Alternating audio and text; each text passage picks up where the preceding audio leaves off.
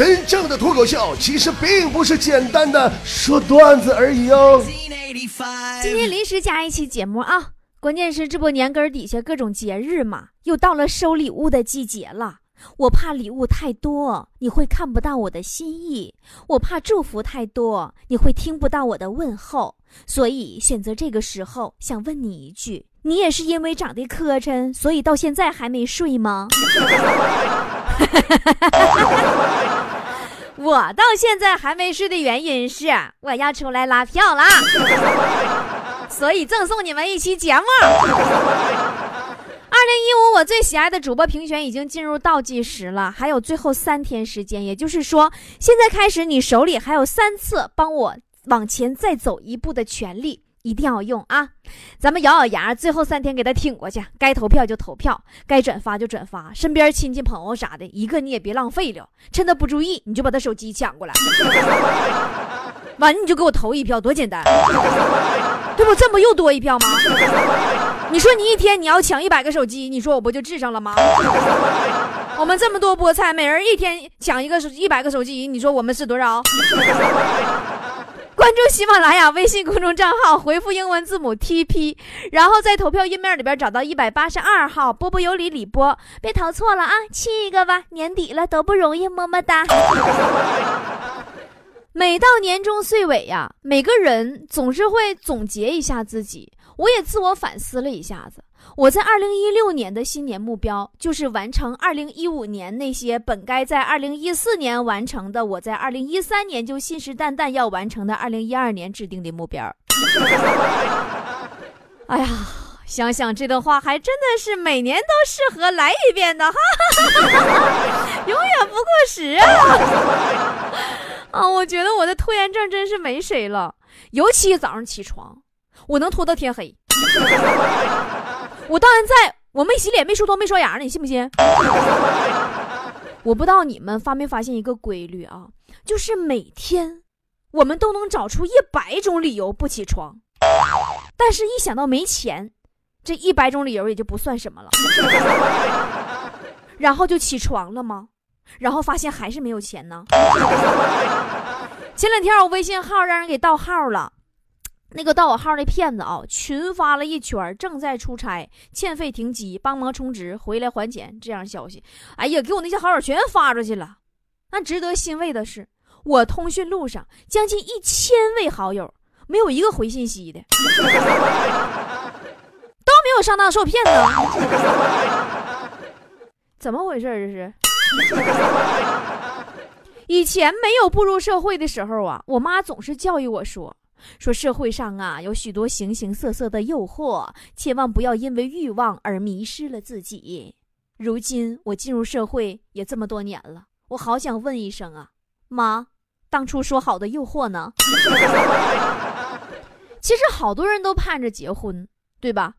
我看那真正结了婚的日子也没好到哪儿去啊。比如说，隔壁老王。说他跟王嫂俩人结婚那天，王嫂啊从家带一个小玻璃瓶子来啊，说以后的日子里呀，老王每惹她哭一次，就往瓶子里滴一滴水。等哪天呢，瓶子满了，代表心也一定死了，就会毫不犹豫的离婚。就这样，三年过去了，前两天隔壁老王偷偷给那瓶子灌了两大勺子水，被王嫂发现了，好顿毒打呀。今天节目啊，我想跟大家伙介绍一位我广州这边家里隔壁的新邻居，也叫老王，不过她是个女的。咱们铁杆会员估计有见过她的。哎呀，这娘们儿那整不了，相当汉子了。那还是我刚搬过去那几天呢，她老公上我家来玩麻将来。正好吧，咱一个楼层几个邻居，一家出一个人啊，咱那一一梯四户，哎，一家出一个人玩，正好玩麻将，正玩着呢，这女老王就进来了，找她老公，老公，别玩了，我想孩子了。她老公放下麻将牌都懵了，说媳妇儿你说啥？咱俩没有孩子啊？女老王当时都急眼了，一把把麻将桌都给揍了。我知道没孩子，你还搁这玩儿？我回家。曾经有一次啊，这女老王心情不好，她老公玩麻将呢，她约她男闺蜜一起喝酒，喝醉了以后啊，不咋这俩人就住一屋里了。你这女老王早上醒来以后，发现衣服什么的都完好无损的穿着，心里合计说：“我这男闺蜜还真挺靠谱。”于是呢，就想吓唬她玩儿，就趁男闺蜜没睡醒的时候啊，个儿把个儿就脱溜光，就躺下就装睡。没过多大会儿，三五分钟功夫，她男闺蜜就醒了，一看女老王啥也没穿，搁那躺着，这溜光锃亮啊，咋这漂白一条条啊？吓完了，吓的，说你你这什么情况？这是啊？怎么怎么？昨天那么，后来我明明给他穿好了。真的，就俺家隔壁这娘们儿，真的这女老王爱谁谁，一般老爷们整不了你那玩意儿。前两天新买个洗脚桶，搁淘宝上买的，因为商家呀给发错快递了，要顺丰，完你商家给发个韵达，咱都知道韵达那玩意儿真不行。他给人家打了个差评，我就劝他，我说王啊，虽然吧错啊，人家是错了，但是你因为一个快递发错了，你就给人差评，你是不是有点刻薄了？女老王默默站起身，将右拳握于心脏前方，眼神坚定地说：“一个人的出身、家庭，都是没法选择的。我活了这么大。”能选择的，只有用哪家快递了。而当你唯一选择的权利被剥夺的时候，难道不应该奋起反抗吗？说实话，他挥舞拳头的那一刻，我瞬间我也沉默了。是啊，我们唯一的选择的权利。偶尔我也在网上买东西，但我从来没给任何人差评，真的，哪怕质量再不好。就上礼拜啊，我买了一件文胸内衣，老次了，我都没给人差评。我穿没两天那个吊带啊就断了。咱说能断，那得质量差到啥样？我当时特别生气，我就质问那店家，我说：“你不说质量特别好吗？说好的好质量呢？怎么才两天就坏了呢？”然后那店家就跟我说：“说亲，是不是你胸太大了坠的？” 好评。好评，必须给好评。我们隔壁这女老王就不行，太计较，一天天的啊，快递整错了给人差评。上超市溜达去，俺俩他逗死人孩子，给人孩子惹急眼了，咬他手一口出血了。孩子妈妈给他赔礼道歉，这货竟然冷静的告诉人孩子妈妈自己有艾滋病，给人孩子妈妈差点没吓瘫巴到地上。坏不？东北话都叫咕咚，知道不？据他自己说啊，他小时候，他妈第一天跟他捣鼓，人家隔壁谁谁谁家孩子跟你同岁都会打酱油了。第二天他就告诉他妈说：“妈，你放心吧，我把隔壁那家孩子腿打折了，他再也不能打酱油了。”你这谁敢惹他？在广州啊，俺俩经常一块儿下楼逛超市买个菜啥的。嗯，这女老王啊，就总跟我捣鼓说，不知道为啥自己穿那个丝袜总拔丝，啊，就秃噜秃抽丝，知道不？啊，说实话，我穿丝袜也拔丝，我也不知道咋回事完，我就打电话给强子，我说强子，你给我百度一下丝袜怎么老秃噜拔丝。强子后来一席话，我是如醍醐灌顶啊，茅塞顿开呀。强说姐呀，波儿姐、王姐，二位姐，我不用百度，我告诉你们咋回事啊。这个按照材料力学呀，丝袜容易脱丝，主要是受到的张力过大，产生了塑性形变。哎，算了，这么说你们也不懂，就是腿粗。我就这么跟你说吧，强子姨就是打电话说的。你要是就在在在老王当前这面面前说，我跟你说，你现在你都不知道你咋死的，一耳勒子给你腰间盘干突出，知道吧？说了这么多呢，估计有很多人好奇这个女的隔壁老王到底是啥样呢？咱们来听听她的声音啊！因为我的这个新邻居啊，也开始做主播出节目了。咱们上来听上那么两句啊！嗨，大家好，我是主播老王。报告大王，不要叫我大王，要叫我女王大人。在这里呢，我跟大家说明一下，咋回事呢？其实人家我本来吧，平时在俱乐部就叫老王，不是因为作风不好啊，就单纯的姓王而已。要叫我女王大人。其实啊，我一直到高中都不知道圣诞节是个咋回事儿，平安夜是个啥含义，咋之后还有个狂欢夜？后来好像突然有一天，库嚓一下子，全世界都开始过起这个节日来了，有一种不过不是中国人的感觉。然后呢，大家就在二十四号送起了苹果，二十五号开启了房间，九个月之后，一大波处女座就出生了。怎么样？这小动静根本听不出来，她跟男闺蜜睡觉脱衣服吓唬人吧？有人问我说：“说男的隔壁老王和女的隔壁老王有什么区别呢？”其实这问题本质不就是男人和女人的区别吗？我就这么举个例子说，你就明白了。同样是隔壁老王，同样是开车，我走在大街上遇见男的隔壁老王开车，特别没有礼貌，一顿冲我按喇叭，耳朵都要震震坏了。这是男的。而我走在大街上遇到女的隔壁老王，我的第一反应是想让他先走，我再过；而他的第一反应呢是让我先走，他停下来。然后呢，我刚走一步，他车动一下，我赶忙我就退回去了。完，他就又停下来了，又让我先过。完，我又走一步，完他车又动一下，嗯，相住了也不怎么。于是这样反复礼让了多次之后，我终于让他给我撞上了。这就是女的老王。男人和女人的生活习惯到思维逻辑都存在着很大的不同。女人的逻辑是什么呢？女性逻辑一：你出轨，因为你是个渣男；我出轨，是因为我一时糊涂。女性逻辑二：嗯，我五个男朋友，其中的一个跟别的姑娘好了。我再也不相信男人了。女性思维逻辑三：哎呀，买单呢是男人的事儿，工资比男人少，我告诉你性别歧视。女性逻辑四：穿着暴露，我穿着暴露就不等于你就可以一直盯着我的胸前看呢。而男人是什么逻辑呢？听好了，男性逻辑一，你出轨，因为你不守妇道，知道不？我出轨，我出轨是因为那个小三儿他不守妇道啊。男性逻辑二，这个我哥们儿嫖了，你说我要是不去嫖，我就是看不起他呀。男性逻辑三。老爷们儿工资比老娘们儿少，怎么回事呢？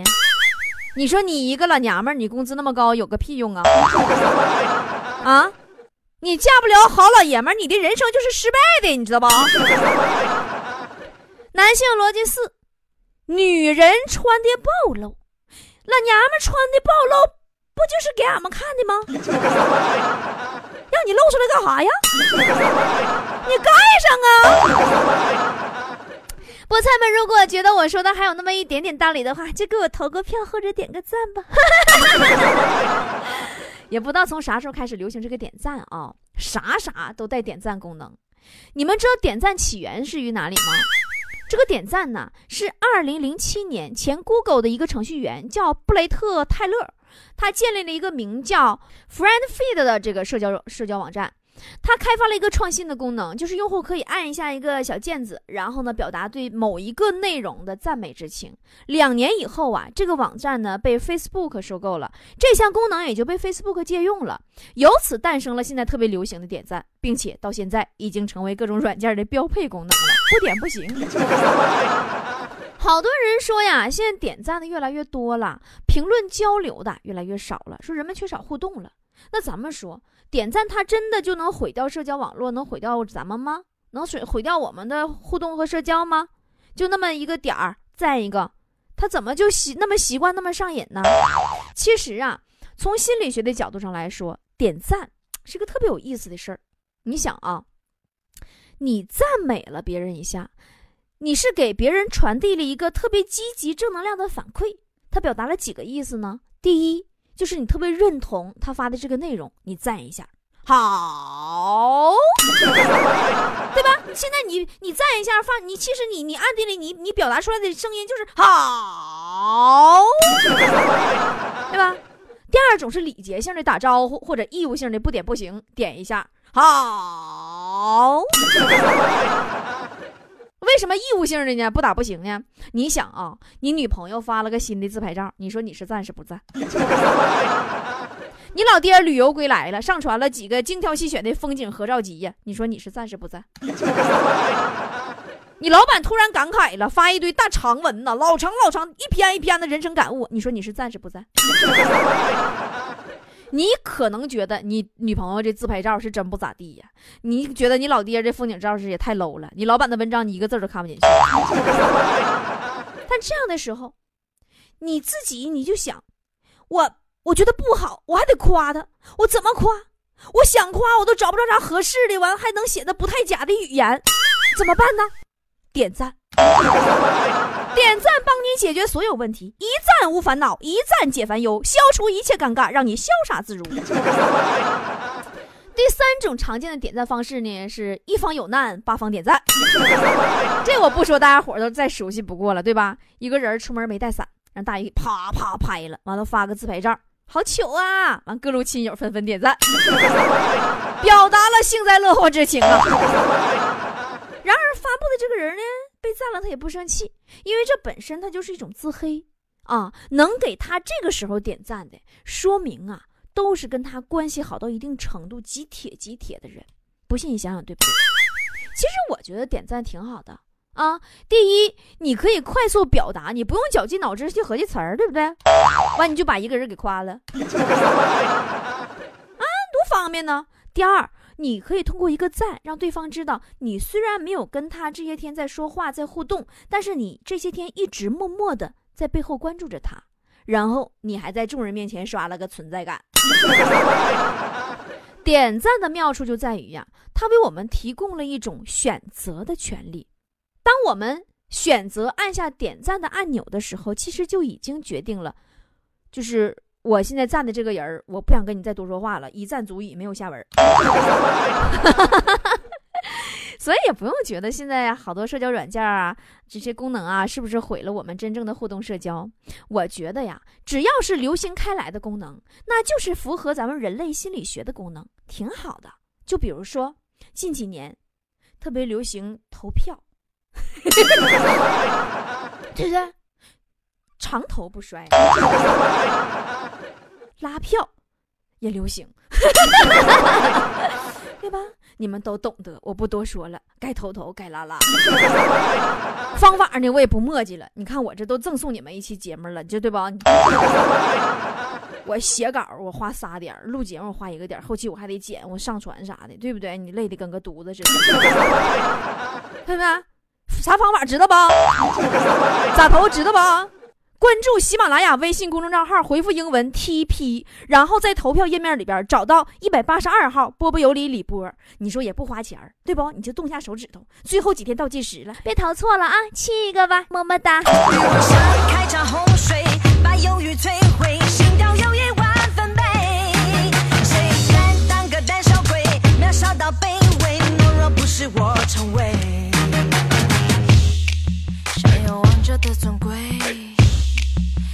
心绝配，模糊不是同类，不懂就给我闭嘴。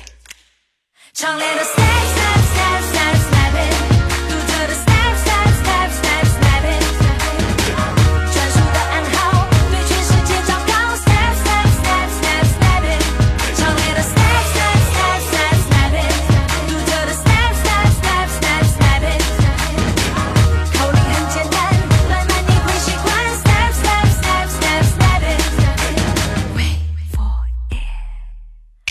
今天也绝不皱着眉，要快乐或伤悲，一切都由我调配。